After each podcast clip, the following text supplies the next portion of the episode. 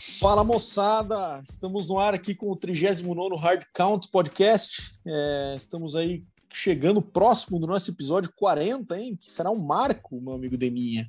E estamos aí para falar da semana 8, fazer também a previsão rápida da semana 9, responder as perguntas de vocês e também os nossos quadros de sempre, nosso quiz, nosso injury report, e enfim, o nosso nossa rotina que vocês têm se acostumado aí. Recebemos uns feedbacks positivos na semana passada, do, do, do, episódio um pouco mais curto, então a gente vai tentar manter essa linha aí, fazer algumas alterações também com base em algumas sugestões que a gente recebeu. Valeu? É, bom dia, boa tarde, boa noite, meu amigo Deminha. Como é que estão as coisas aí em Toronto? E vamos começar esse episódio 39 aí. Fala, Bado. Fala, galera. Aqui em Toronto, um frio danado, cara. Começou a época boa, o inverno, que agora temperaturas negativas, mas, cara, temperatura negativa que não nos abala, né? A gente continua sempre empolgado para falar de futebol aí, falar da NFL e das coisas que aconteceram nessa semana, que ainda tivemos aí a, o final da trade deadline hoje, né? Então vamos, vamos falar bastante aí. É isso aí. Então, começando o nosso episódio, para não perdermos o costume, vamos para o nosso quiz é, Deminha, hoje sou eu responsável por fazer o quiz, então bora fa fazer a seguinte dica.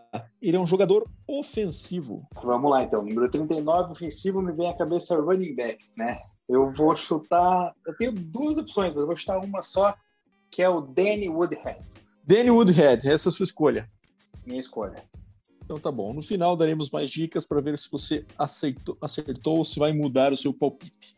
Deminha, bora pro Injury Report? Bora lá. O Injury Report, hoje eu vou emendar o Injury Report e a Trade Deadline já, beleza? Então Manda vamos ver. lá. Seguinte, James Winston fora da temporada, parece que rompeu o ligamento do joelho né, na partida contra o Buccaneers e tá fora da temporada. Vamos ver o que, que vai acontecer agora com, com o New Orleans Saints, que vai ter que ir de Trevor Simeon, meu amigo. Aí tão Taysom Hill tá né? voltando também, né? É, mas aí é, entre os dois eu ainda sou mais o Simeon, né? Concordo. A mais impactante de todas, cara, e triste pra gente, que para mim principalmente, que colocou como jogador né, com mais jardas corridas da NFL nesse ano, seria o Derrick Henry, está fora da, por tempo determinado aí, não se sabe se vai ser de 6 a 10 semanas. Acabou tendo uma lesão no pé, teve que fazer até inclusive uma cirurgia, segundo Mark Vrabel. Então é uma, uma perda aí né, considerável para o ataque do Titans. E com isso, a gente tem a volta do Adrian Peterson, cara, o incansável running back, que já passou por diversas equipes, está assinando aí com, com o Titans para tentar suprir essa ausência. Mais um que vai ficar fora da temporada é, até o final do ano, né? É o Daniel Hunter, defensive end do Vikings, também se machucou. Também para a defesa do Vikings, que eu acreditava que ia ser forte esse ano, não vem sendo, né? É uma, uma perda considerável porque ele é um excelente deficiente. E agora falando de um afastamento aí que a gente teve, né? Pedido pelo Calvin Ridley, cara. Ele pediu o afastamento do Falcons para cuidar da sua saúde mental, né? A gente vem falando aí, a gente não, né? O pessoal vem falando nos últimos tempos aí das, da pressão que vem sofrendo vários atletas, inclusive teve toda uma polêmica lá com a, aquela tenista Naomi Osaka, com Novak Djokovic, enfim. Então, muitos atletas estão tendo esse problema aí com, com a saúde mental e o Ridley pediu afastamento para se tratar. Também uma perda considerável para o ataque do Falcons, né, que acabou nos decepcionando essa semana, a gente vai falar depois. Então, é, é isso aí, né, cara? Tem que cuidar um pouco da, da saúde mental esses atletas de alto nível. O meio agora... vago só a situação dele, né, Neminha? Quando que ele volta, se volta essa temporada, se não volta, se já está definido. É, eu acho que eles não têm isso muito bem claro ainda, né?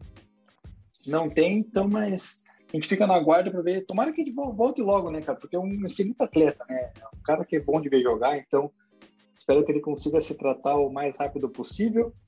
E agora falando da trade deadline, que foi hoje, cara, que encerrou, a gente esperava muita movimentação, acabou não tendo.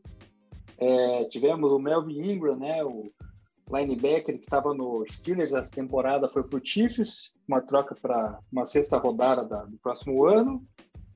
E a mais impactante de todas, né, que inclusive impacta a minha pessoa, que fiquei muito triste ontem, ontem à tarde, o dia inteiro, cara, foi o Von Miller sendo trocado por Rams, cara, por uma segunda e terceira escolha de 2022. Ou seja, o nosso querido George Patton lá, general manager, chegou esse ano e consegue jogar um ídolo no lixo, né, cara? Então é lamentável a situação, mas vida que segue, desejamos tudo de melhor pro Von Miller aí no futuro lá nos Rams, cara. Que agora ficou uma defesa fraca, né? Com o Aaron Donald, com o como é que é o nome? O Leonard Floyd, com o Jalen Rams. Tá, tá fraquinha a defesa do Rams, né? Cara, ficou imoral essa linha defensiva do Rams, hein? É isso aí. Fechamos, minha As três deadline ó, injury report.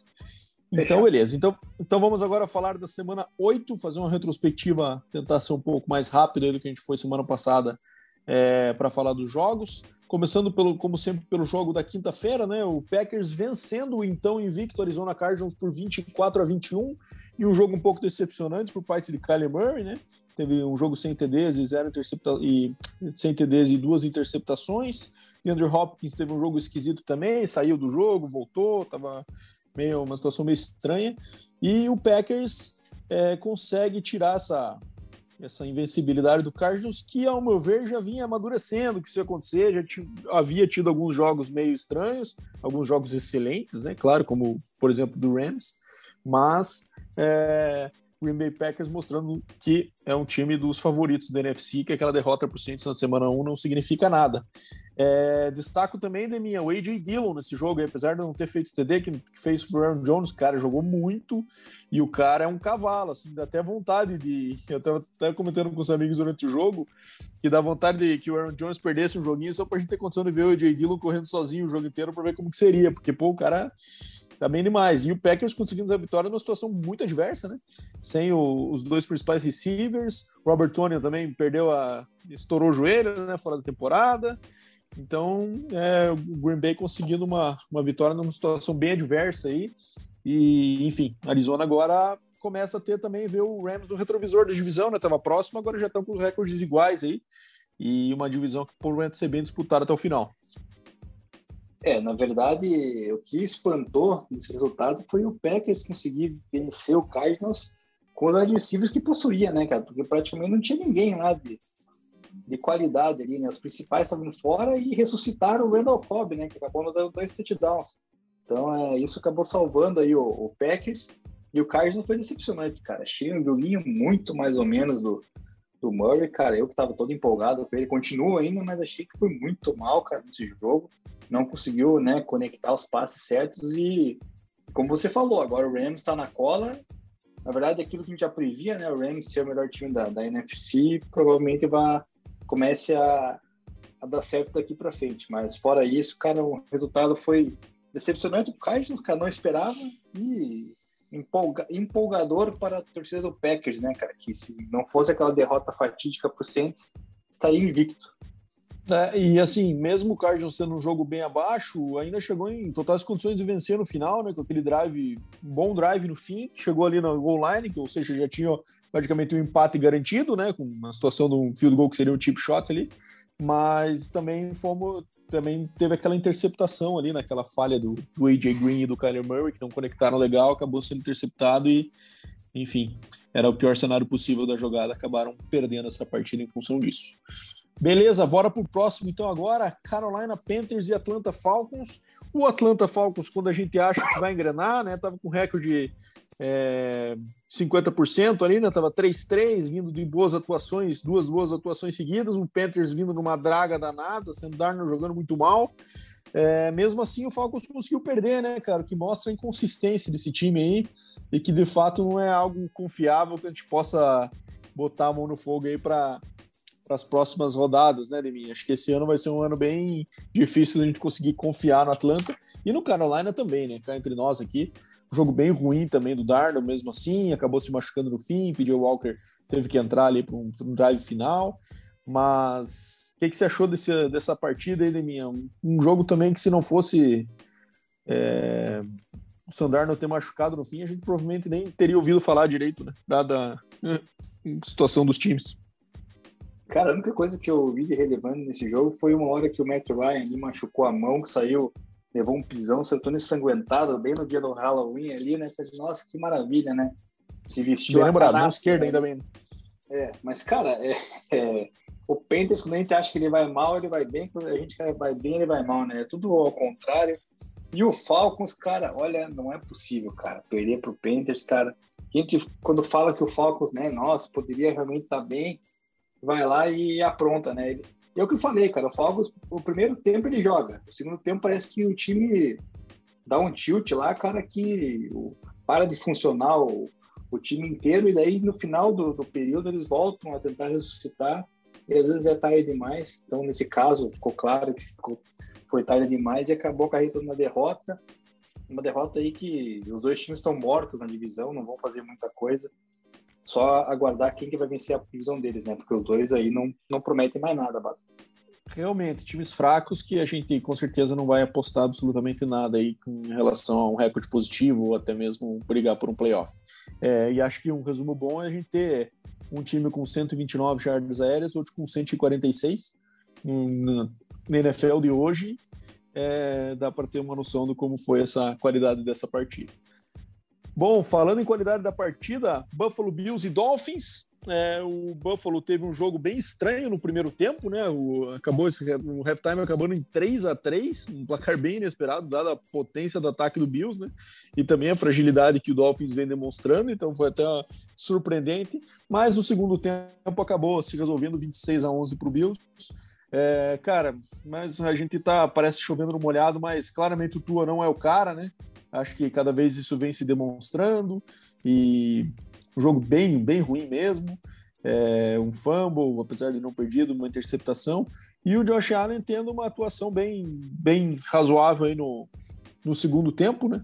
E o destaque para o nosso amigo antivax aí, Cole Beasley, com 10 para 110 nesse jogo. Buffalo garantindo a, o favoritismo nessa divisão. É, provavelmente vai varrer essa divisão aí, né? Acabou perdendo para Steelers e para Titans até o momento, mas acho que essa divisão vão ser seis vitórias fáceis na conta do Bills, apesar do New England estar tá se, se ajustando. O que você achou desse joguinho de minha? Bom, esse é mais um jogo que eu pude assistir, porque aqui sempre passa Buffalo Bills, né? Independente do que aconteça, vai estar tá passando eles. Um jogo bem esquisito mesmo, primeiro tempo, cara, né? Ninguém conseguiu conectar, tanto o Bills quanto o Dolphins, muito mal ofensivamente segundo tempo que o Josh Allen resolveu aparecer, né, com seu potencial de MVP e carregou aí o Bills. Quero pedir desculpa para você, Bato. Quinta-feira eu fiz uma pergunta, né? Será que eu escalo Cole Beasley ou o Christian, Christian Kirk, né? Do, do Cardinals. Você falou, Sim. não, vai de, vai de antivax. Eu falei, não, vou de, vou de Kirk e tomei na cabeça, né? Porque eu acabei perdendo meu jogo no Fantasy por causa disso, né, cara? O Beasley realmente apareceu pro jogo.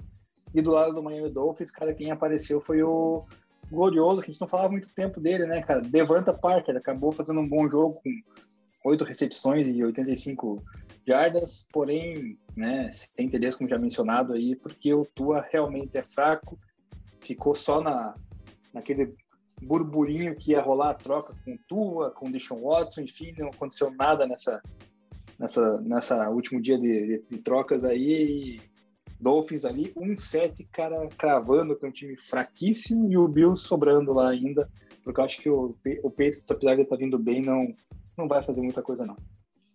É, então, eu acho que realmente esse time do Miami está assustador esse ano e me chamou a atenção também como eles não estão conseguindo botar a bola no, no Jalen Waddle, né? Foram 12 targets e apenas 4 recepções aí, que mostra também um pouco desse, desse problema que o Tua vem passando.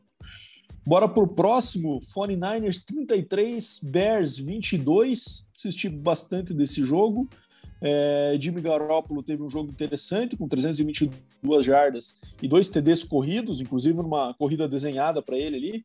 Debo Samuel com 6 para 171, ele vem numa sequência muito boa. É, e o Justin Fields mostrou alguns flashes bem interessantes nesse jogo, né? É uma corrida para TD muito legal, que ele fez um scramble para direita, é aquele tipo de jogada que acho que a torcida do Bears está querendo ver, né? Criatividade, improviso, é, e, mas enfim, o time do Bears é limitado, né? Estavam sem o Matt Nagy nessa, nessa rodada, que provavelmente seja um reforço, provavelmente eles fizeram um jogo melhor até por conta disso, o Matt Nagy tem seguro o time do Bears, é, mas assim, acho que deve ser meio deprimente um pouco assistir esses jogos pro Bears, do Bears aí, porque querendo ou não, o 49ers poderia ser um time que eles incomodavam e, enfim, o jogo acabou nunca sendo muito competitivo na minha visão, sempre parecia que o, que o 49ers ofensivamente está muito na frente, né? 322 jardas aéreas e 145 corridas e um ótimo jogo também no do calouro Elijah Mitchell. Cara, o que não gosta, o que eu não gosto, na verdade, é ele fez esse TD maravilhoso, o, o Justin Fields Justin já começaram a falar TD do TD da, da temporada até agora. Cara, não, vamos com calma, né, cara? Foi um TD bonito, mas não é para tanto, né? Daí começa a gerar essa expectativa, depois o cara vira um fracasso, daí o pessoal vai falar que a gente pega no pé, né? Mas não, tem que ter calma, foi um TD bonito, mas é aquele negócio, ainda tá se adaptando, né? Justin Fields com uma interceptação também lançada. É, óbvio, tem que dar tempo para ele, mas vamos com calma. E do lado do 49 a gente a gente colocou no nosso Instagram lá, né, cara, que o Elijah Mitchell seria um dos destaques da, da semana e foi, né, cara. 137 jardas e um touchdown, cara, né, importantíssimo na vitória aí do 49ers, que vinha já pressionado aí de resultados ruins, mas acaba se recuperando, tentando ganhar um pouco de fôlego para sua divisão, que é muito difícil, né? É, mas assim, não, não acredito muito no 49ers nessa sequência, não, e eu acho que esse tipo de jogo acaba segurando o Jimmy Garoppolo ainda como starter aí, algo que provavelmente o 49ers não esperava que esse ponto da temporada ele não estaria ameaçado como ele não está, né, dada a contusão aí do Trey Lance e esse bom jogo que ele fez. Vamos dar sequência então. Steelers e Browns. Cara, esse jogo foi um show de horrores, né? o Steelers perdeu o kicker no primeiro tempo ainda, numa decisão péssima do Mike Tomlin de ir para um fake, é, e que acabou colocando o seu kicker numa situação de lançador, e ele levou uma porrada, e o kicker, obviamente, primeiro, não está acostumado a apanhar, né? Então a, a probabilidade de se machucar é maior, e outra que ele usa bem menos proteção que um jogador que está mais suscetível a isso, como um QB, né? Como um, um outro jogador de ataque, enfim. É, e acabou tendo uma concussão, se não me engano. Saiu do jogo o nosso amigo Chris Boswell. E o Steelers ficou sem kicker, cara, porque o Panther, que por sinal um senhor bastante roliço, o Panther do Steelers, se você não conhece, não viu ele ainda, bota aí na, no Google. É um cara bem robusto e ele nunca tinha chutado nem um field goal, nem kickoff, nem nada em nenhum nível. Ele era só punter, que para mim chama bastante atenção, né? O cara ser punter, nunca ter chutado, mesmo em high school, nada. Nunca tinha chutado. E daí o Steelers não tinha mais condição de ir para field goal e nem para extra points. Isso mudou bastante a dinâmica da partida. E mesmo assim, cara, é... a freguesia do Browns para Ben Roethlisberger em Cleveland continua, mesmo diante dessas condições bizarras. E, cara, o Baker Mayfield, eu acho que tá chegando uma hora que ele tá sendo exposto, sabe? É, eu acho que o time do Browns é forte, o time do Browns tem peças, mas ele tá segurando esse time do Browns. É, não era para estar um time 4-4 aí nessas condições, sabe? É, esse jogo era um jogo claro, que é aquele jogo que vai mudar aquela chave, aquela rotina de Cleveland, né? de, do time que sempre perde, dos Steelers, é o, é o, papai deles, e ele vai lá num jogo desse 15 a 10, cara. Não conseguiu fazer mais que 15 pontos. E eu acho que o, o Baker Mayfield é, já começa a ser um pouco exposto, ele é bastante orgulhoso, não vai lidar bem com isso caso isso, caso isso comece a florescer na mídia aí. E, enfim, não vejo boa perspectiva para ele nessa temporada, não, porque ele parece não conseguir evoluir e ter um jogo como um QB elite, né? Não, e ele não consegue utilizar as peças que tem, né? Pô, ele tem o Odell Beckham Jr. ali. Então, o cara recebeu uma bola para 6 yards é muito pouco, né, cara? O Odell Beckham Jr. que era um dos principais defensores da liga aí alguns anos atrás, então, né, tem que usar mais, cara. O próprio Nick Chubb com uma recepção só é complicado, né, cara? E perder pro Steelers, aí Steelers também todo remendado, cara, é um negócio meio meio esquisito, né, cara? É uma, tá uma divisão meio, meio complicada. A gente achava que o Bengals ia ser o favorito, agora, depois da semana passada, já também tropeçou, a gente vai falar depois. Mas, enfim, cara, um joguinho bem fraco, né, cara? Dois times não, não produzindo muito ali, cara. O terrestre do Browns, que foi o que é o forte, não, não desenvolveu, né? Não teve nem 100 jardas, 100 jardas somando todos os running backs e todas as corridas. E esperava mais o Browns aí, principalmente contra o Steelers, mas não aconteceu. É, o Del Beckham, inclusive, teve uma polêmica do pai dele hoje, né? Falando, reclamando, colocando umas questões do, do Baker. E Karen Hunt claramente fazendo falta aí para dar essa respirada pro Nick Chubb e para conseguir esse jogo corrido render bem. E cara, agora para o próximo jogo, é um jogo que acho que matou a minha combeta. Por sinal, minha combeta, se fosse telecena, eu ia ganhar nos menos pontos, né, de minha, porque escolhi três jogos e errei dois. Philadelphia Eagles 44 a 6 para cima do Detroit em Detroit, cara. E assim, parece que o Detroit faz o possível para que a sua torcida sempre sofra o máximo possível. O que, que ela faz? Contra os jogos contra times fortes, que a torcida não tem esperança, ele vai lá e joga bem e torna o jogo competitivo. Daí vai pegar um time fraco em casa, a torcida chega com esperança de hoje, vai ser ele toma uma sapatada sonora dessa. E, cara, é, começa a ficar cada vez mais difícil, cara. Porque se você pega um jogo que era a probabilidade de ganhar como este e toma 44 a 6, qual é outro jogo que você vai olhar no schedule do Lions e falar assim, cara, esses caras vão ganhar esse jogo aqui? Nenhum, né? Eles vão ter que nos surpreender. E eu acho que tem um pouco de culpa de zica também, que acho que esse foi o jogo que a galera postou muito no Lions, não só eu, mas eu vi ali na, teve as apostas estavam altas no Lions essa semana por conta da competitividade que tinham mostrado contra o Rams e iam pegar um time fraco como o Eagles, né? Acabaram tomando 44 de minha, com o Jalen Hurts aí é, liderando o Eagles novamente em jardas aéreas, que foram pouquíssimas, né? Só passaram 16 vezes, mas correram 46 vezes para cima do Detroit Lions, para 236. E o que tem me chamado a atenção é o seguinte: tem que nas coletivas sempre tem falado, ah, o problema sou eu, começa por mim, não preparei meu time, meu time não estava preparado, não estavam prontos. É, beleza, esse argumento vai funcionar por um tempo. Daqui a pouco as pessoas vão olhar e falar, ué, mas você tá 17 jogos com o teu time sem estar preparado e pronto para jogar? Vai embora daqui, né? E aí, Demi, o que, que você achou dessa tragédia em Detroit? Cara, esse foi o jogo que quebrou todo mundo, né? Eu também acreditava que os Lions iam ganhar, não coloquei na combeta também. A minha combeta também foi uma decepção, que eu acertei uma de três, sei lá, foi horrível. Mas o Lions, cara, pegou esse Eagles, que, para minha opinião, é um dos piores times da liga, e tomar esse tipo de resultado em casa, cara, é vergonhoso, né, cara? Não tem desculpa do Ben Campbell que, que ajude ele, né, cara? Por mais que os jogadores sejam ruins, o time seja ruim, mas olha, cara, é foi fechatório assistir, cara. E aqui também passou aqui para a TV daqui do Canadá, cara, eu consegui, fui vendo junto com os outros jogos, né? Cara, eu colocava no jogo, já, já era lance de TD do Eagles, cara, e, e corrida ainda por cima. Eu falava, cara, não é possível, cara. O pessoal vai olhar o placar e vai olhar, nossa, o Eagles é uma máquina, né, cara? Correu, sei lá, quase 300 jardas e tal, mas, cara, não. O Eagles é fraco, o Lions, então, nem se fala. Acredito que o Lions agora deva pegar uma, um 0,17 aí, porque eu não vejo mais luz no final do turno pro Lions, cara, e vai garantir a sua primeira pique do ano que vem. É isso aí. Bom, acho que esse jogo não tem nem muito mais o que falar, né? Vamos para Titans e Colts em Indianapolis, jogo bem legal, né? Bem disputado, jogo foi por overtime, 34 a 31 para o Tennessee, mas que acabou ficando marcado primeiro pela contusão do Derrick Henry, né? Que aparentemente fora da temporada. A confirmaram ou já confirmaram, Demi? Cara, sei, falaram 6 a 10 semanas, não, ainda não está confirmado fora da temporada. É, cara, se o. Volta Derrick nos playoffs, né?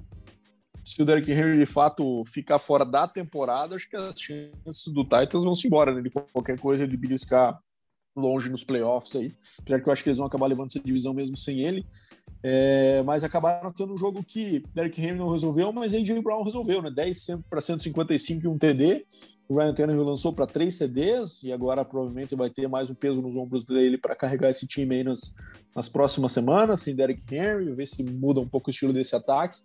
É, e o Carson Wentz, cara, putz, quando a gente acha que o negócio vai engrenar, né? A gente até falou na semana passada, né? Pô, é, Carson Wentz, será que tá voltando? Vamos segurar, né? Aquela insegurança de dizer que não. Então os números dele não foram ruins, mas, cara, lançou uma interceptação no final do jogo, que colocou o Titans na partida. Acabou que foi uma pick six, que até foi bom que foi uma pick six, né? Porque daí ele pegou a bola de novo e conseguiu marcar um TD rápido para ir para overtime e lançou outra interceptação daí na overtime e o nosso amigo Fat Randy, Randy Bullock, acabou decidindo a parada aí com um field goal no overtime, vitória do Tennessee. Acho que merecida, né, Neminha? É, merecido pelo que jogou a partir do segundo período, né? O primeiro período foi uma coisa tenebrosa, né, cara? Dava a impressão que o Colts ia passar por cima, né? Meteu 14-0 cedo com com o Michael Pittman anotando dois touchdowns, né, cara? Baita receiver, esse cara vai ser receiver um daqueles bons, hein, Ele e o Jonathan Taylor, do running back, também tem um talento jovem aí para explorar por anos aí o Colts. Vai, vai. Eu tenho ele, acho que em três ligas, só que eu acabei escolhendo só em uma, né? Essa semana, mas enfim, deu resultado de qualquer forma. Bom receiver. É, o Ents, cara, que papelão, né? Lançar aquela pique, ela tá louco, cara. Daquelas que você fica com. Mão esquerda, né? Mas é, não, não tem explicação que o cara fez. Uma pena, né? A gente já falou do Derek Henry ali. E o Tannehill, cara, tem que começar a cuidar um pouquinho mais da bola, né, cara? Lançar duas picks também não, não é todo jogo é, que você vai defesa... virar depois. É, a defesa do Colts também não era das piores. Derek Henry, cara, até a gente tava falando disso essa semana, né, minha? Acho que chama mais atenção o fato dele disso não ter acontecido até aqui do que de fato a contusão, né? Porque tanto de carries que eles estavam socando nele, inclusive nesse jogo, tiveram 28 carries com o cara baleado. É, uma hora ou outra isso ia acabar acontecendo, acho que é inevitável, né, na posição do running back e a punição que física que esses caras tomam. Bom, vamos para acho que a surpresa, maior surpresa da rodada aí, né? Bengals, que a gente tanto elogiou na semana passada, que estava como seed 1 da AFC, é, perdendo para o New York Jets. New York Jets em Nova York por 34 a 31. É, num jogo que acabou ficando marcado pelo nosso amigo Mike White, que lançou 405 jardas na substituição do Zach Wilson, sendo o primeiro QB desde Vini Testa Verde no Jets a lançar 400 jardas e o primeiro QB desde Cam Newton a conseguir 400 jardas no seu primeiro jogo como titular. Então, o Mike White aí, cara, teve um jogo que o, Mike, que o Zach Wilson chegou nem perto de ter até agora, né? E aí, será que vai rolar uma pulguinha atrás da orelha da comissão técnica do Jets sobre quem que segue como titular aí, caso o Zach Wilson volte logo? É, acho que essa é a pergunta que mais fica aí, né? E o Cincinnati acabou tendo um jogo estranho, né? Principalmente quando chegava no goal line, chegava na red zone, chegou várias vezes e teve alguns fourth down stops ali por parte da defesa do Jets, mérito deles, claro, mas parece que as chamadas não foram muito bem realizadas ali né, nesse momento. E apesar do Burrow ter lançado três TDs, aí o jogo ficou aquém. É, marcaram 31 pontos, mas acabaram tomando uma sapatada ofensiva do Jets que não vinha acontecendo, né? Inclusive o Jets marcou um primeiro TD no primeiro quarto do ano dele nesse jogo e acabaram sendo prejudicados pela arbitragem também, né, Deminha? No, no final ali que o cara deu um helmet to helmet em que o jogador do ataque do Jets acabou abaixando a cabeça em encontro da cabe do capacete do jogador do Bengals e a juizada acabou pardalzando e dando é, helmet to helmet contra o defensor do Bengals e aquilo ali acabou esfriando o jogo e matando no final. É, jogo esquisito esse aí, né, Neminha? Esse aí também foi um eliminador de combetas. Eu tinha ido de Bengals num Survivor e morri. É, eu fui de Bengals na, na minha combeta e quebrou, né, cara? Realmente foi algo surpreendente. Principalmente pelo ataque, né, do, do Jets, que a gente vem falando aí há tempos, que não é nada de, de muito bom, ainda mais com o Zach Wilson lá, né? Agora com o reserva, a gente pensou, nossa, agora vai desandar, agora não vai produzir nada, o cara já chega metendo 400 yards e 3 CDs, né? Fora o que ele correu também um, né? Ou não, se não me engano. Mas enfim, é... resultado totalmente fora da casinha do Bengals ali, a defesa foi muito mal, né? Permitindo esses pontos. E não tem muito o que falar, né, cara? O Bengals tem que tentar buscar reabilitação aí, porque é um time oficialmente forte, né, cara? Então, se a defesa talvez entrar no eixo, consiga aí se manter no topo da divisão deles, que tá bem equilibrada, né? Tá bem disputado. É isso aí, o Michael White não correu, não. Quem correu foi o Michael Carter, que foi o running back calouro lá também. Bom, então bora pro próximo. Também um, um, jogo que foi uma surra e acabou que no garbage time o Houston deu uma recuperadinha aí, quebrando provavelmente muitos muitas apostas da galera e acabou ficando uma diferença só de 16, 16 pontos, sendo que foi 38 a 0 nos primeiros três quartos. O jogo acabou 38 a 22 por Rams contra o nosso fadado Houston Texans, que me parece ser o pior time da liga, apesar da, do Lions estar 0-8. É, continuo com essa opinião. Matthew Stafford mais uma vez para 305 jardas e 3 TDs. E o nosso amigo Cooper Cup, que está no pace para quebrar o recorde do Calvin Johnson, né? Quão cruel seria para a torcida de Detroit, mais uma vez, né, Neminha? Ver o Stafford saindo de Detroit, indo para o Ramsey e ainda fazendo um receiver que quebra o recorde do, do Calvin Johnson aí, né? Vamos ver se o, se o Cooper Cup mantém essa, esse pace. Parece que vai manter, né? Porque o cara tá um monstro, não tem como parar, parece. Tudo faz aquela crossing route vindo da direita para a esquerda e ali ele sempre arranja um, um, buraco na zona ali para receber e, conseguir uma jardas pós o catch. É, temporada bem bem especial mesmo do Cooper Cup. E acho que o resultado esperado, uma lavada. Acho que a torcida do Texas não tem muito nem a que se apegar aí de, de positivo no jogo desses, né? Todos os stats foram feitos no garbage time, num, provavelmente numa situação onde o Rams já estava com boa parte dos reservas em campo. Então, esperado e não sei se tem algo mais a complementar aí de mim. Cara, só quero complementar que eu vou torcer pro Cooper Cup não quebrar essa marca do Calvin Johnson, cara.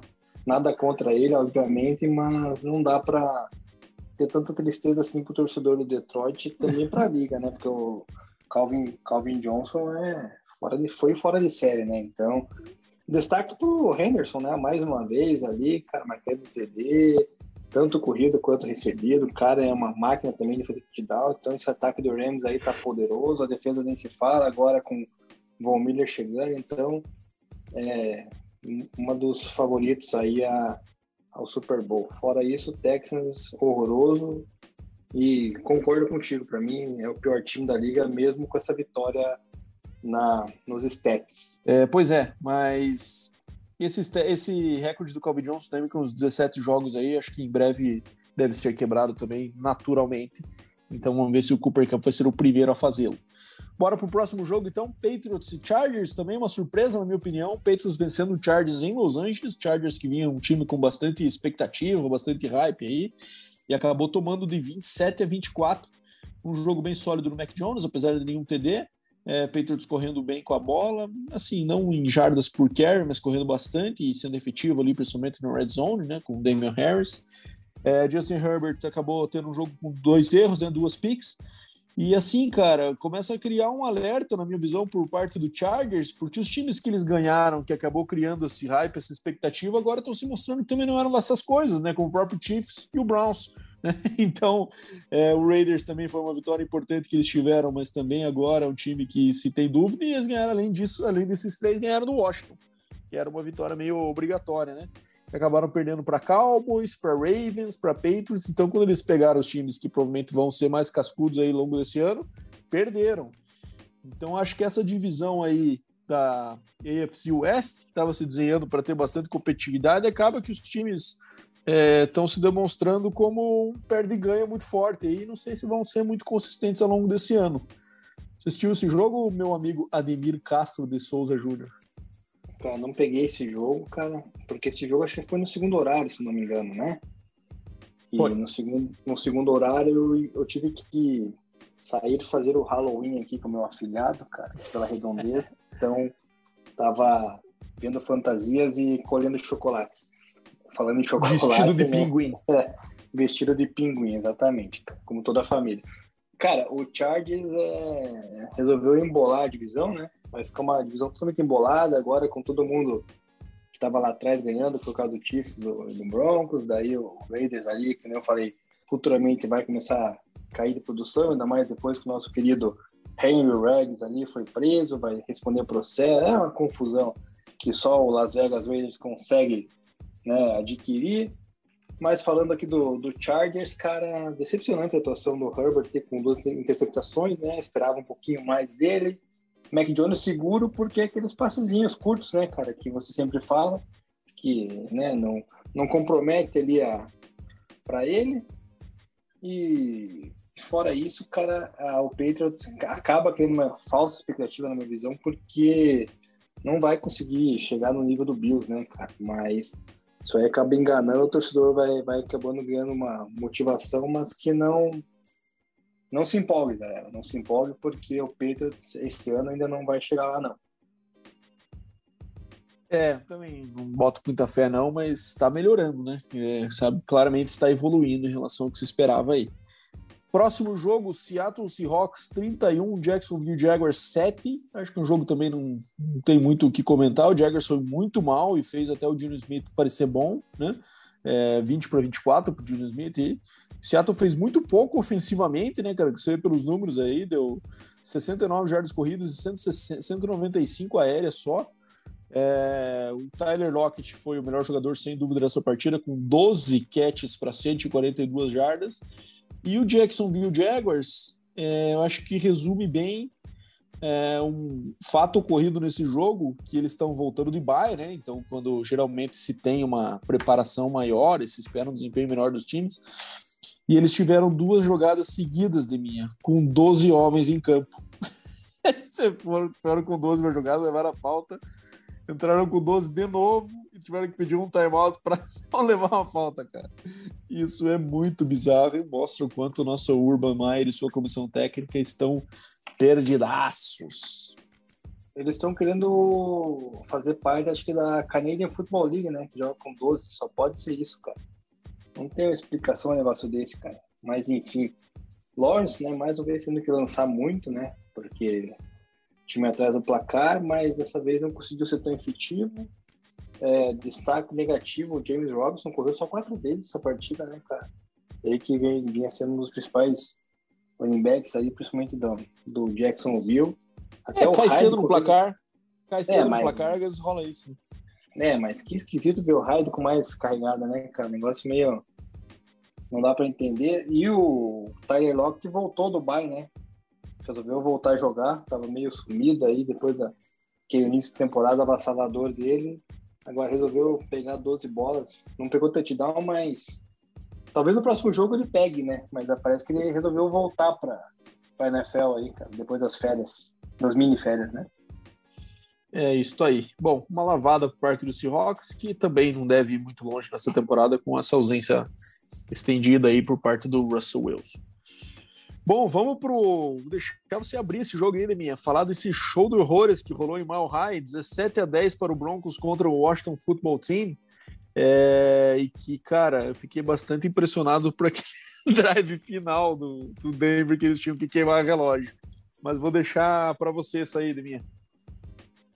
Não, cara, é o show de horrores para comemorar o Dia das Bruxas, literalmente, né, cara? Porque, cara, não é possível aquele último drive, cara. Vou começar, vou começar por ele, né, cara?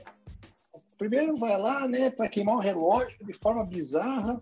Aí o Bridgewater quer passar a bola, é uma merda, ele é ruim, cara. Ele, ele, erra o passe, para o relógio.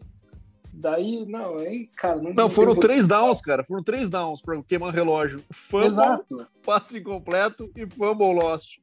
Não, fenomenal, né, cara? Negócio. Não, isso que na jogada anterior, né, cara, teve, teve a pique do Justin Simmons que saiu sinalizando, todo feliz, né? Ganhamos o jogo. Eu também, na hora, eu falei, ah, ganhamos, né, cara? Já tava feliz quando, quando veio o drive seguinte. Falei, meu Deus, cara, vai conseguir perder essa desgraça, né, cara? Nossa, cara, não tem, cara. Com Bridgewater, com Pat Shermer, com Vic Fendi, com George Payton, com General Man, não tem, cara. O Denver Broncos realmente, cara, essa temporada tá 4-4 agora, 50%, mas não dá, cara. É, é triste ver, cara. Ganhou porque era o Washington, né? Que é um time bem fraco, né, cara? E o nosso glorioso Taylor Heineken também colaborou com duas picks e ainda foi sacado, engano, quatro ou cinco vezes, né? Então é. Até a defesa do Broncos parecia a defesa do Super Bowl 50 ali, né, cara? Nesse jogo, dado o nível da, que o ataque do, do Washington né, produziu. Enfim, vitória só para manter, digamos assim, no, no páreo, mas sem criar falsas expectativas para o futuro. É, não, esses dois times aí não dá para esperar absolutamente nada mesmo. E, e o Washington também, né, cara? Acho que Parece que toda vez que tinha alguma chance começava a voltar para trás, fazer falta, e ninguém queria ganhar, parecia. Mas enfim, eu acho que, cara, o Denver tá claro que, que vem pela frente aí, né? É, eu acho que a, o rebuild já foi meio que feito, né, cara? Tem um ataque bem jovem aí nas posições, tanto do receiver quanto do running back com o Javonte Williams. Precisa de QB, cara. Precisa de QB e, e a defesa sendo renovada é, aos poucos, né? Agora que eu saí do Von Miller, com certeza vai ser uma perda sentida. Mas, enfim, acho que o caminho pro Denver é conseguir um QB no ano que vem e ver se finalmente tira essa zica do Peyton Manning. Bom, bora pro próximo, um jogo que também, ao meu ver, foi uma surpresa. O New Orleans Saints ganhou do Tampa Bay Buccaneers, atuais campeões, por 36 a 27. E esse time do Saints, esquisitaço, tá 5-2, cara. Isso não entra na minha cabeça, não faz nenhum sentido para mim. Jogo que acabou ficando marcado aí pela contusão do James Winston, né? Que levou uma puxada que não foi ilegal, né? Porque foi no nameplate ali, não foi o horse collar, né? E acabou nessa puxada torcendo o joelho esquerdo e depois foi constatada essa lesão do torn ACL, aí, o ligamento cruzado do joelho esquerdo e, e essa contusão é é batata, fora da temporada, só no ano que vem pro meu amigo James, que foi uma pena, porque ele tava naquele modo selvagem de James Winston, né? Correu uma, uma, um lance no primeiro quarto lá, e daí tentou fazer um fake pitch para frente, já tendo passado umas 20 jardas da linha de scrimmage. Foi bizarrésimo, como sempre, mas entretenimento garantido. E o, o Saints acabou. Eu até dei uma zicada nesse jogo. Tinha uns amigos meus que estavam betados no Bucks. E, cara, no final do jogo, o Saints teve a chance do drive final para fazer o field goal da, da vitória ali, né? E eu falei, cara, é, o Brady vai comer esse drive com farinha, né? Não vai ter menor graça. Isso aí é. E o, o Sean teve a opção de comer relógio e gastar os tempos do Bucks, tentou passar a bola três vezes, deixou o Bucks com 1 minuto e 40 e dois timeouts. Eu falei, ah, já era. Nada mais Tom Brady do que vencer esse jogo.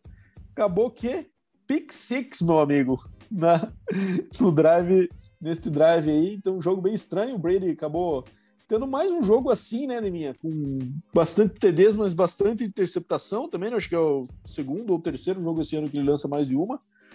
É... Com, com, os stats foram bem favoráveis para ele, no entanto, mas o ataque nunca chegou naquele ritmo, né? Teve o Chris Godwin aí com 8 para 140, mas a defesa do, do Saints claramente entrou na cabeça do Tom Brady e não deixou ele ser o de sempre. Cara, o jogo corrido do Tampa Bay não produziu, né? Foi bem fraco, bem baixo né? Não, não ajudou muito o Brady, números espetaculares, por analisar, né? Tirando as interceptações e o pick six, quatro TDs, né? Então, é números aí que condizem com a, com a temporada que ele vem tendo, cara. É, fazia tempo que ele não cometia esses erros aí de pick six na mais final de jogo, né, cara? Que decretou na derrota, mas mostra que ele é humano, né? Não é um, apenas uma máquina como todo mundo acha que ele é. E o Winston, cara, a gente tem uma, uma certeza agora, né? Ele acabará essa temporada com mais touchdowns do que interceptações, né? Agora não tem erro na nossa, Opa! na nossa análise, foi essa né? a estratégia de minha. É. Para não estragar, agora tá garantido. Então que ele acaba a temporada com mais touchdowns, né, cara? Então é realmente, fora isso, surpreendente a vitória. Até o Simeon começou a perder, cara. Defesa do Bucks, que a gente achava que ia começar ficar mais forte e tal, cara, CD total do Trevor Simeon, cara, tá de brincadeira, né? Então, mas o Saints, cara, é só, só é só um susto aí para o Tampa Bay, né? Colando no 5-2 ali com, contra 6-2 do Bucks, porque sem o James Winston, que vinha sendo o principal nome ali ao lado do Camaro, não, não vai dar jogo, não. É, também acho esquisito isso aí, cara. Vamos ver o que eles fazem quando o nosso amigo Taysom Hill voltar, se ele então do Trevor Simeon e o Taysom Hill assume a, o role dele de sempre ali, né? De ser aquele cara mais um QB que corre, aquele canivete suíço deles, ou se ele eventualmente joga como ele jogou no ano passado, jogou em Denver, inclusive, lá. Enquanto jogou uns dois jogos como titular na ausência do Brees. Enfim, cenas dos próximos capítulos. Bora para o jogo do Sunday Night agora? E aí, cara? Aí não tem como não falar do nosso amigo Kirk Cousins, né? 20 a 16 para o Cowboys, que jogou sem Dak Prescott. Cooper Rush foi o QB do Cowboys e acabou tendo um jogo bastante digno, 24 e 40, 325 jardas, dois TDs e uma interceptação, e ele acabou lançando um TD para o Amari Cooper, tornando, fazendo aquela, aquele stat que saiu aí, que foi a primeira vez que um QB com o primeiro nome igual do último nome do seu receiver conectaram para um TD, sendo que o Cowboys já tinha tido no ano passado Andy Dalton para Dalton Schultz, sendo a primeira vez que um QB com um sobrenome igual ao primeiro nome do seu receiver tinha marcado um TD. Então, esse step completamente inútil e ridículo para a gente abrir essa partida. Mas falando do Kirk Cousins, cara, é, de fato é aquela coisa que sempre vai ter a pulga atrás da orelha por conta do Kirk Cousins por causa de jogos como esse, né, cara? O jogo contra o QB reserva, a gente estava falando que o Vikings estava 3-3, podia assumir um recorde positivo. Jogo que eles são favoritaço em casa, né? Dada a situação sem o deck, ou o deck, o Cowboys seria bastante favorito. O Cowboys mostrou ser um time realmente muito bom, né? Dada essa ausência, ainda conseguir ser competitivo. Acho que é um dos times que, que entram fortes aí também nesses playoffs da NFC, já que a divisão provavelmente eles vão passar com tranquilidade. E daí, cara, ele tem um jogo que ele não consegue usar o Justin Jefferson, perdeu o Justin Jefferson uma bola longa no primeiro quarto lá, que era um TD fácil, totalmente aberto. Ele acaba com duas, dois catches para 21. É, foi extremamente mal em third down conversion, se não me engano, foi uma de 13, foi um negócio ridículo. Então, assim, ele claramente não sabe ser o protagonista do jogo. Né? Quando o jogo pede para que ele seja o cara, ele deixa a desejar e assim vai ser provavelmente para toda a sua carreira, já que ele já teve chances é, o suficiente para mostrar o contrário. É, o é, que, que, você achou desse jogo aí, Demian? Sunday Night costuma ser meu jogo favorito de assistir, adoro a transmissão, mas esse aí foi, foi meio desagradável por causa do Kirk Cousins. Cara, é um jogo interessante do Cowboys, né, cara? Mesmo sem o deck, Muito. conseguiu a vitória, cara. É, mantendo aí a sua divisão com certa tranquilidade. Jogo baixo do, do Zig Elliott, né? Só correu 50 jardas aí. Mas o Amari Cooper, pela primeira vez da temporada, acho que consegue atingir 100 jardas, se não me engano, cara. tava meio sumido, cara. Eu tenho ele no Fantasy numa liga lá, ele tava meio me desapontando, mas até que pontuou bem essa rodada. E o Kirk Cousins, cara, meu amigo, não dá, né? Esse cara ainda vai ser quarterback do Broncos ano que vem. Pode anotar aí, cara. É, meu palpite pro ano que vem que nosso querido Patton vai pegar ele lá para quarterback, já que tá pegando todo mundo do Minnesota Vikings, transformando o Broncos numa franquia B do Vikings, eu não duvido nada, cara. E nem o Cook, né, cara, conseguiu fazer muita coisa, né? Só se tem 18 jardas corridas, né? Não também não se envolveu muito no jogo de, de passe, aliás, não se envolveu porque não pegou nada, né? Então, é, e quando precisava decidir no finalzinho, o Kirk Cousins conseguiu né, fazer besteira. Então, é, o Vikings decepcionante, o cara perdeu lá o DE, que eu acabei de falar no, mais cedo ali no nossos Jury Report, então é, não tem muita expectativa para o Vikings, até porque o Packers vem voando na divisão deles, e o Cowboys na, na dele, nada abraçada e nada mais a declarar, cara. É, sabe o que me pareceu esse jogo, Nemi? É aquele jogo que o Mike Zimmer deve ter falado, cara, vamos levar o jogo na maciota, vamos jogar um jogo bastante conservador, porque a vitória vai cair no colo. Não aconteceu, e daí eles perderam a oportunidade aí, jogando fora um jogo que eles tinham totais chances de vencer. Fechando a semana, Monday Night Football, Kansas City 20, New York Giants 17. Um jogo que só não dá para dizer que ficou ruim para todo mundo, porque, querendo ou não, a vitória é uma vitória e o Chiefs precisava dessa. Mas, cara, um time claramente é, quebrado, como dizem nos Estados Unidos, né? Broken. O ataque está broken. Porque, cara, é por um, na minha visão, o Chiefs continua com os mesmos problemas, cara, há tantas semanas. E é por orgulho, na minha visão, cara. Porque tá claro que eles têm que fazer. Todos os times vão jogar com aqueles dois safeties malditos, fundo, impedindo que o Tyreek Hill corra rotas de 70 jardas. O que, que vai acontecer? Eles vão ter que lançar curto. É o estilo do Chiefs? Não é o estilo do Chiefs. O Chiefs precisa ter a bola vertical. Mas eles têm condições de fazer diferente? Tem, cara. Os times dão a corrida e dão os checkdowns. Você tem o Travis Kelsey, você tem receivers que podem fazer aqueles sweeps. É, o último drive do jogo foi claramente um, um exemplo do que, que, se pode fazer. Mas não, cara, eles tentam forçar a barra de fazer scramble, e daí o Mahomes sai do pocket, daí a linha faz holding, e daí mata drive. E esse ataque está é, dando tiro nos próprios pés. É, a defesa continua sendo fraca, os problemas que a gente falou semana passada são os mesmos. Mas, cara, o que me tá me dando agonia é isso. Esse orgulho de querer fazer, ah, eu sou o melhorzão nisso e eu vou conseguir bater de frente, sendo que o que tá claro ali, o que precisa ser feito, tá ali, na cara. E eles ficam dando murro em ponta de faca. Esse bye precisa chegar logo pro Chiefs. Tem uma sequência muito difícil antes do bye, que é Packers, Raiders e Cowboys. Não me surpreenderia em nada o Chiefs perder esses três jogos né? Apesar do Raiders ser uma chance maior de ganhar. Mas esquisito. Tá bem esquisito esse time do Chiefs, não dá para botar fé nenhuma. E o Giants acabou surpreendendo positivamente, dada a fraquíssima defesa do Chiefs, mas na hora que precisou também, o Daniel Jones fez um drive bizarrésimo no final, com a possibilidade de empatar o jogo, ele foi sacado, é, sem timeouts, então acabou que o jogo se o favoritismo se, se confirmou, mas é, é, uma diferença bem menor do que acho que a gente poderia imaginar no começo da temporada, que seriam Giants e Chiefs. Né? Cara, minha análise é a seguinte: o Kansas City Chiefs não ganhou esse jogo. Foi o New York Giants que perdeu, cara. Porque foi um show de horrores, os dois times querendo perder e realmente o Giants prevaleceu no final, né?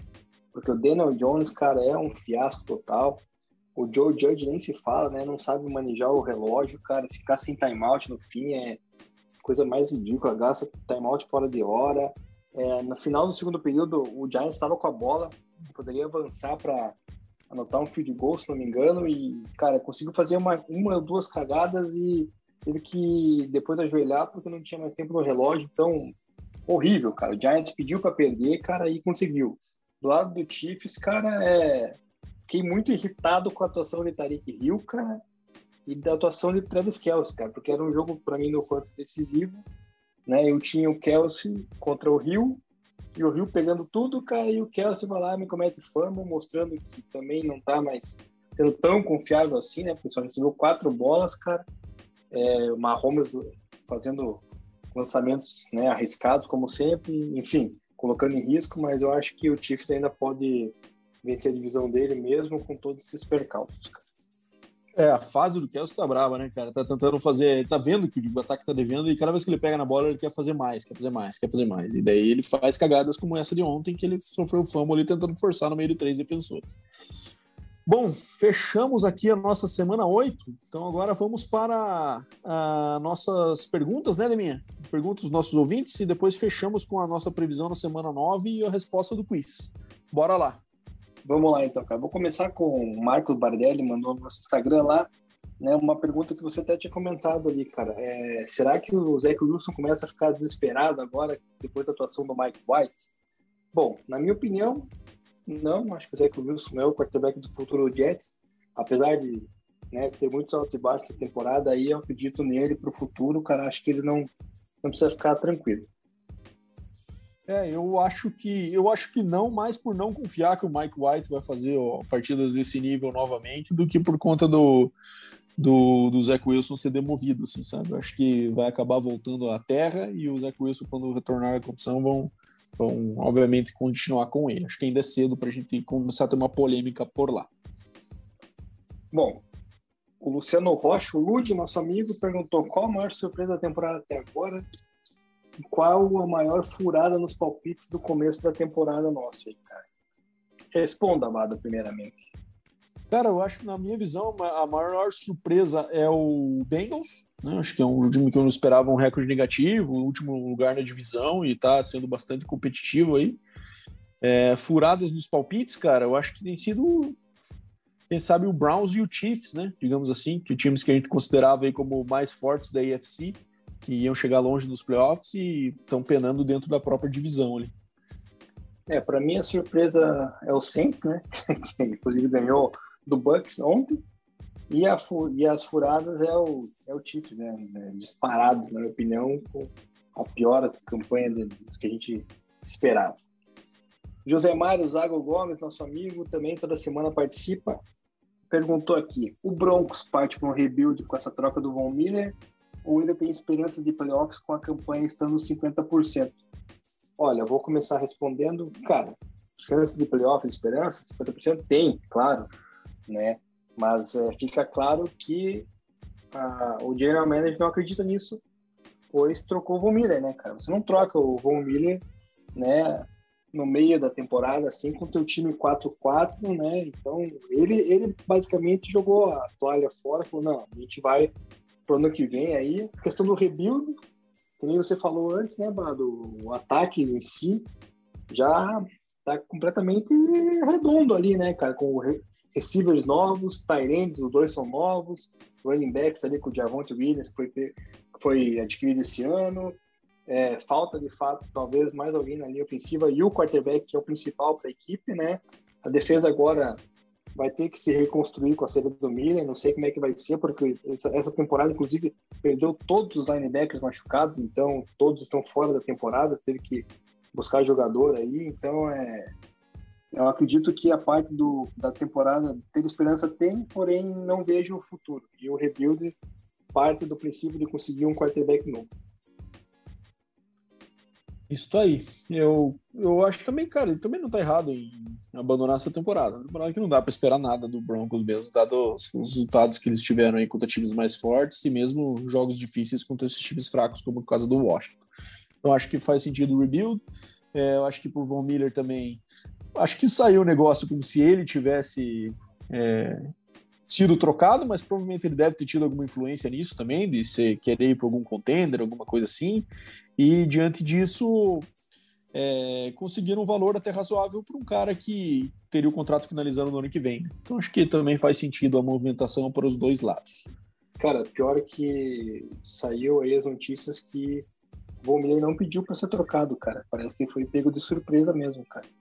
Ah, é? então, é? eles, eles chamaram o Von Miller para conversar lá, o, o, o Peyton lá e, e o El, e, cara, e eles que decidiram por dar essa saída do Von Miller aí. O Von Miller, né, aceitou pro bem do, dos dois lados ali. Ele, inclusive, ontem fez um post ontem à noite, bem emotivo ali, cara. Então é triste, né, cara? Perder um ídolo, que nem eu falei por alguns amigos aí no grupo. Falei, cara, o, era o único jogador que, de fato, em Denver, que tinha identificação com, com a torcida, né? Que vendia camisa, que você chegava, ah, o Denver Broncos, quem que tem lá de bom? Ah, Von Miller, né? Agora, vou falar, quem tem de bom lá?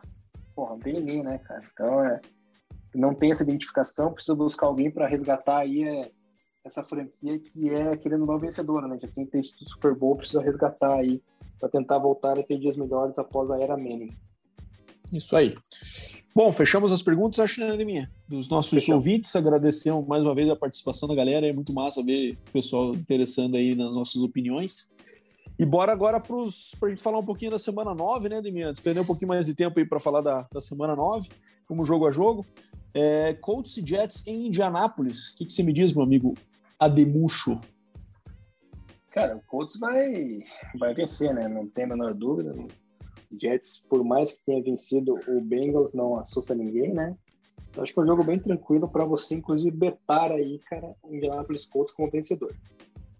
Cara, eu acho que dá Colts também, mas eu acho que tem um potencial de merda esse jogo aí, hein, minha. Pode ser que dê Será? ruim. É, eu acho. É, Ravens e Vikings em Baltimore. Eu acho que esse jogo deve dar Baltimore com uma certa facilidade. É, o Vikings é um time que costuma deixar todos os jogos emocionantes, né? Mesmo os que não precisariam. E eu acho que não vai ser diferente desse. É, mas em algum momento acho que o Ravens descola e, e, deve finalizar esse jogo com uma certa, uma certa margem boa. Voltando Isso. no Bahia aí, nosso amigo de Baltimore. Esse é o jogo que eu acho que o Ravens vai ganhar, mas que der pro Kirk Cousins calar nossa boca, ele vai querer aprontar e talvez dar a cagada, né? Eu acho que esse é o jogo para dar, para dar zica. Por isso, não aconselho ninguém a betar nesse jogo. É, concordo com o teu conselho, meu amigo Deminha. Jogo é, de Panthers e Patriots em Carolina. É, Pets é o favorito aí, por menos 4,5 nas casas de apostas. E eu é, acho que o Patriots está conseguindo evoluir bem a jogo a jogo e o Panthers é, ganhou desse time horroroso aí do Falcons nessa semana e longe de ser algum predicado aí para a gente ver que está numa melhora acentuada, né? Então acho que dá Patriots nesse aí. Parece que o Darwin vai ficar de fora desse jogo, hein? Pelo que eu li hoje. Não sei qual é o problema lá, mas parece que talvez fique fora, mas acho que vai dar Patriots com tranquilidade. Revenge game do nosso amigo Stephen Gilmore. Bom, vamos para um jogo de um clássico de divisão agora. É, o clássico do, dos times que foram formados um de dentro do outro. Não sei se você sabe dessa curiosidade aí, né, minha? Paul Brown fundou o Bengals, sendo que ele tinha sido técnico e general manager do Browns por anos. Bengals e Browns em Cincinnati. É um jogo esquisito para apostar, hein, minha? Esse é bem parelho mesmo, mas eu ainda acho que o fator caso e o Browns numa sequência aí que é, o Bengals vem desse choque, mas querendo ou não foi o primeiro jogo que eles decepcionaram. Eu acho que dá Bengals em casa. Concordo com você, não preciso adicionar mais nada nisso. Também acho que dá Bengals. É, jogo sofrido para você agora, Neminha. Cowboys e Broncos em Dallas. Acho que esse aí tem potencial de sapatada, principalmente se o nosso amigo Deck voltar, né? Ah, não tenha dúvida. O Cowboys vai passar por cima do meu Broncos, cara, infelizmente. É, o Cowboys tem sido uma grata surpresa, um time muito forte mesmo em todas as fases do jogo. É, e o Broncos nessa inconsistência que parece ser eterna. Jaguars e Bills em Jacksonville. Acho que também potencial de sapatada aqui, né, Deminha? É, com certeza. Acho que o Bills vai passar o trator por cima. Já acredito que o Josh Allen vai mandar uns três CDs aí pra cima da defesa do Jaguars, cara. Vitória com pelo menos. A linha tá menos 14,5, né? Mas eu acho que vai ser pelo menos 21 pontos de diferença aí, cara. Eu arrisco mais. Isso aí, concordo contigo. Acho que vai ser para mais. É, Dolphins e Texans em Miami. Caraca, esse aqui vai voar lixo para tudo que é lado, hein, minha, nessa partida aí. Só chorume pra, voando nesse estádio. É, os dois times numa péssima fase. É, eu não sei não, hein, mas eu acho que dá Dolphins. Eu acho que da Dolphins eu marquei esse jogo nos meus destaques para falar para vocês o seguinte: não assista essa partida, não perca o seu tempo, cara. Bom, baita de um conselho, Deminha. Baita de um conselho. E Dolphins tá chegando naquela fase, né, cara, que tá acabando, começando a chegar o frio. Daqui a pouco a gente vai ver o Dolphins jogando de branco é, na neve contra um time fora e é aquele jogo que você tem certeza que o Dolphins vai perder. Esse é num dome ainda e acho que ainda eles têm chance. Não, esse é em casa, né? Perdão. É em Miami. É então vai. Miami. Hard Rock. Então, com certeza, acho que eles vão conseguir desempenhar melhor por enquanto. É, outro jogo parelho também, na minha visão, Saints e Falcons. Acho que o Saints agora sem o QB titular, que é o James Winston, apesar de ser o Winston.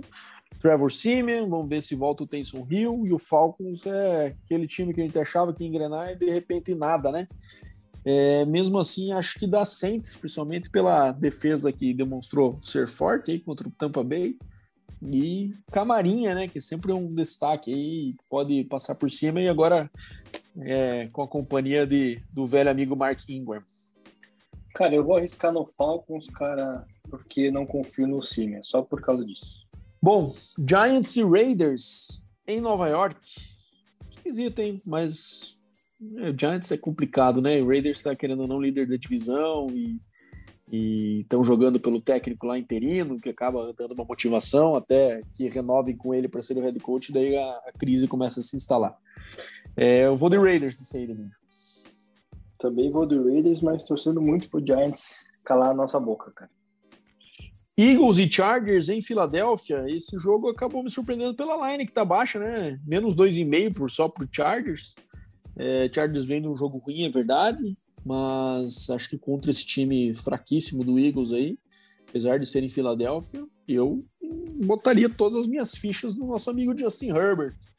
É, acho que dá Chargers com uma vantagem até maior do que esses menos 2,5.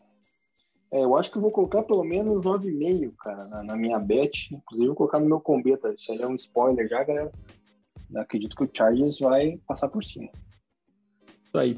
Jogaço, Chiefs e Packers, apesar de o Chiefs não estar jogando para ser um jogaço, mas querendo ou não, um confronto de Mahomes e Rodgers, que já era para ter acontecido uns dois anos atrás, e o Mahomes acabou machucando aquele jogo com o Denver, lembra? E uhum. agora vai rolar, né? Chiefs e Packers em Kansas City, mas eu acho que o Packers está numa fase muito melhor que a do Chiefs. E como o Chiefs não mostra capacidade de ajuste em relação ao que as defesas dos outros times exigem, eu acho que o Packers tem feito isso bem, dado até a situação de ter jogado sem os dois principais receivers, mas assim era um time fortíssimo como o do Cardinals. Eu acho que o Packers leva essa. É, também acho que vai ganhar e tem um, uma dupla no jogo corrido bem forte com o AJ Dillon e com o Aaron Jones. 49ers e Cardinals em Santa Clara, na Califórnia. É... Cara, eu vou de Cardinals. Acho que um bounce back game hein, em relação à derrota para o Packers. O 49ers é um time que, apesar de ter bons números ofensivos nesse último jogo aí contra o Bears, mas era o Bears, né? Não sei se consegue ir é, toe to toe contra o Kyler nesse jogo aí. Eu acho que o Kyler não vai ter dois jogos ruins e acho que o seguidos e acho que dá Cardinals nesse daí. Exatamente, esse era o meu ponto. Não acredito que o Kyler vá jogar mal duas vezes seguidas assim como contra o 49ers aí nessa nesse próximo adversário. Então acho que dá Cardinals. E a linha Bom, baixa também, menos 2,5, acho que poderia aumentar. Esquisito. 6, é. Esquisito. Rams e Titans em Los Angeles. Eu acho que é um jogo que o Titans sem Derrick Henry, o Rams jogando em casa num, contra um ataque que vem num ritmo aceleradíssimo. Eu acho que deve dar Rams com uma facilidade. Acho que a linha está até um pouco alta na minha visão, menos 7,5. Mas eu acho que, que o Rams leva realmente com uma certa, uma certa margem. É, concordo. Sem o Derrick Henry perde muito, né? Então acho que vai dar, vai dar Rams. E o último jogo da, da semana, Steelers e Bears em Pittsburgh, jogo do, do Monday Night Football, certo? É um jogo que acho que o Steelers vindo uma, uma vitória importante contra o Browns, o Bears é um jogo que é uma temporada que parece ser muito mais uma, um teste por Justin Fields do que algo competitivo realmente. E eu acho que o Steelers deve levar esse jogo com certa facilidade. E é mais time que o Bears no momento. É, a linha tá menos 6,5, cara. Eu, essa linha é meio perigosa, né? Mas é, de qualquer forma, acredito que o Steelers realmente vai levar. Bom, fechamos então semana 8, previsões da semana 9. Falamos também das contusões, dos nossos amigos é, trade deadline, nossos amigos respondendo as perguntas deles. E agora vamos fechar com o nosso quiz, né, Deminha? Então a gente falou que é um jogador ofensivo, 39, você apostou em Danny Woodhead, mas já vou quebrar seu argumento falando que ele é um membro do seleto grupo de, de jogadores que participaram do único time invicto na história da NFL. Cara, o único time invicto na história da NFL foi o Miami Dolphins, não foi? Sim, senhor. Possuía um baita de um bigodaço e era um fullback de respeito. Cara, cara como é que é o nome desse cidadão? É, é, é Chuck alguma coisa, não é? Não. Não. Ai, cara, como é que é o nome desse cara, velho? Cara, não. Não, não vai lembrar, lembrar do nome dele, Levi? Cara, eu Larry, sei quem é, mas. Larry Zonka.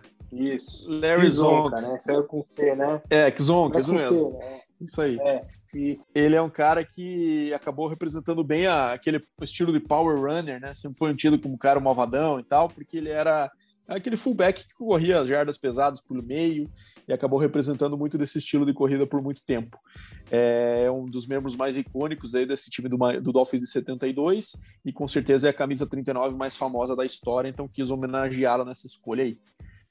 Fez bem porque me enganou, cara. Achei que seria um cara mais novo. Bom, então encerramos aí a nossa nosso script previsto para hoje, né, Deminha? Acho que falamos de bastante coisa aí, conseguimos cumprir acho que um tempo legal também para a galera. E vamos lá para as despedidas, então. Valeu, Deminha, mais um episódio aí. O próximo é o Quarentinha. Valeu, meu amigo. Bom dia, boa tarde, boa noite para você e para os nossos ouvintes. Valeu, Bado. Valeu, galera. Espero que a gente tenha cumprido o nosso dever aí nesse episódio 39. No 40 eu volto com o quiz para tentar te enganar. E para cima, né, cara? Esperando a participação de todo mundo novamente no Instagram, aí, no WhatsApp, mandando os feedback e as perguntas, cara. E até semana que vem. Grande abraço.